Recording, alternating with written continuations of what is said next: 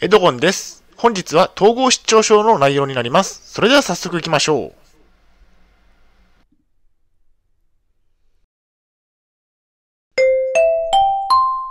はい、HCAP チャンネルにようこそ。えー本日の内容ですが、自分から匂っていると思い込む現象は統合失調症の始まり、深掘りといった内容でお送りしたいと思います。前提条件としましては、現在私は統合失調症を患っています。精神病院に3年間入院をしていました。借金がありますね。大変申し訳ないのですが、ポッドキャストの方は写真が見れないのでご了承ください。それではコンテンツですね。丸1番で、減臭とはどのような症状なのか。丸2番では、減臭を治した方法について。最後に本日の行動プランと終わりにがあります。以前以下のようなツイートをしました。私の精神疾患の始まりは自分から匂っているのではないかという減臭でした。自分の体臭がひどいと思い込んでしまっていました。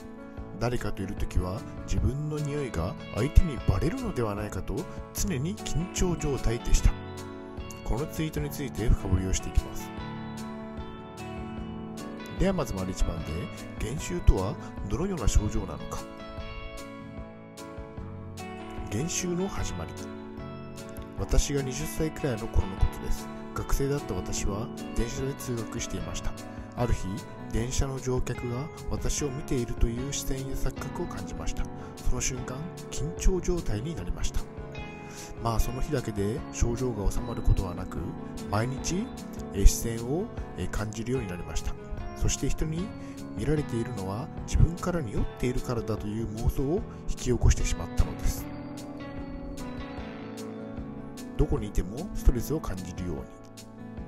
電車の中だけではなくどこにいてもストレスを感じるようになりました。誰かと視線が合っていない時でも自分の匂いが相手を不快にさせているという妄想はつきまとっていましたね。電車の中授業中飲食店友達と遊んでいる時などなどどこにいても自分の匂いが相手を不快にさせているという錯覚を感じていましたね。ストレスは強かった。一人でいる時以外は基本的にストレスを感じていました。このストレスは強く勉学に集中できなくなっていきました。また友人と遊ぶ約束をしても入院のせいで休日に友達と会うことが怖かったですね。強いストレスを感じながら無理やり友達とは会って遊んでいました。次に丸2番で減臭を治した方法について。27歳くらいで感じなくなっていった。20歳の頃に自分の匂いが周りの人を不快にしていると思い込み始めたわけですが27歳くらいの頃に減臭を感じなくなっていきました。その頃は仕事が忙しく仕事に仕事に追われていましたが減臭を感じる暇がありませんでした。目の前にある仕事をすることに集中していたためですね。何かに集中する。減臭などの被害妄想を感じている場合は忘れられるくらいに何かに集中するというですね。私の場合は仕事だったわけですが IT 業界でパソコンの画面に集中していました、まあ、体を使う仕事なんかも、えー運動にもなり被害妄想も忘れられるかもしれませんね、まあ、仕事も良いですが没頭できる趣味を見つけても良いでしょう一度忘れられれば OK 減収をすっかり忘れた後、会社を退職しましたが、退職後は減収の被害妄想を再び感じることはありませんでしたね。一度忘れてしまえば、えーそのまま気にならなくなっていきました。統合失調症と減収について。統合失調症の症状の一つである減収ですが、大きなストレスになりますので、感じたらすぐに、え精神科を受診するようにしましょう。結論としましては、減収は忘れることが一番の対策になります。減収を感じたら忘れることができるくらいに何かに没頭しましょう。はい、お疲れ様でした。ありがとうございました。